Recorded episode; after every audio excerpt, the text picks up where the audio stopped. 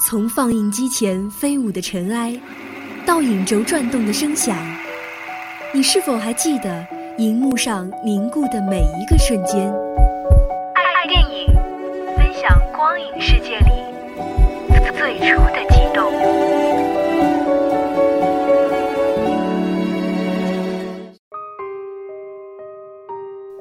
Hello，大家好，欢迎收听今天的爱电影，我是你们的好朋友康林。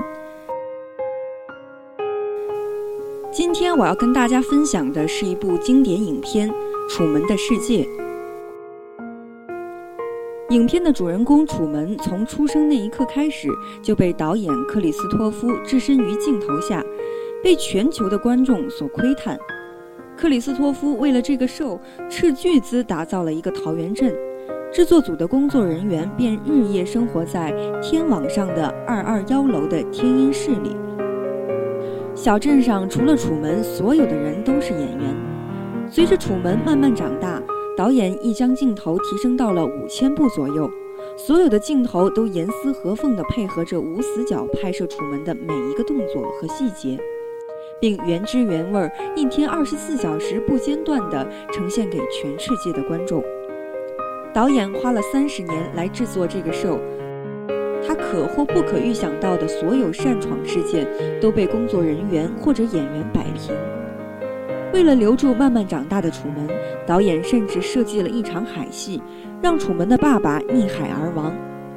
从此，楚门怕海而顺利地留在了桃源镇。直到楚门的真爱演员施维亚出现，克里斯托夫是不会允许施维亚打乱他的拍摄计划的。施维亚被一个演员带走之后，无意间说了他们将要搬去斐济，楚门从此便对斐济牢记于心。虽然楚门已经结婚，但是他每日都买时尚杂志，用杂志上模特的五官来拼施维亚的脸。楚门是一个具有探险精神的人，小时候在课堂上，他便说想要像麦哲伦一样去探险世界。而在一次偶然的机会下，不甘于逆海而亡的演员爸爸千方百计潜到桃源镇，打破了楚门平静的生活。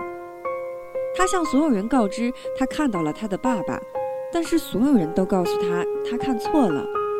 悲伤的他走入了地下室，无意间看到了几年前施维亚被带走时留下的围巾，他的脑海里便重新想起斐济，重新想起施维亚对他说的那句话。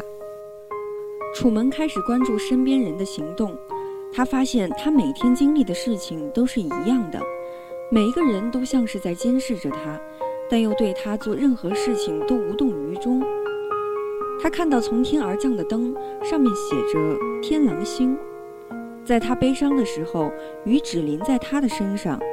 他发现汽车频道串频，播放的却是场记指挥切换场景的声音。他发现自己的婚纱照中，妻子的食指和中指做了一个交叉。后来他跟踪妻子，却发现他们是在假装做手术。随后又在搭乘电梯的时候，发现电梯无法上升，电梯里却坐着场记。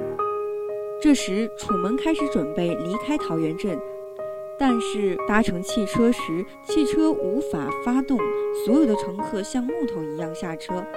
而自己开车出离桃源镇时，所有的汽车都在他出发的那一刻瞬间出现在了拥挤的道路上。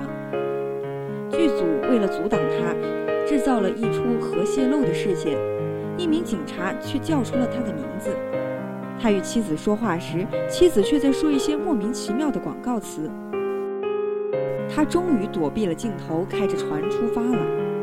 导演为了让楚门还能回来桃源镇安定生活。在海上，甚至制造出最高级别的暴风浪和闪电，试图挫败楚门离开桃源镇的欲望。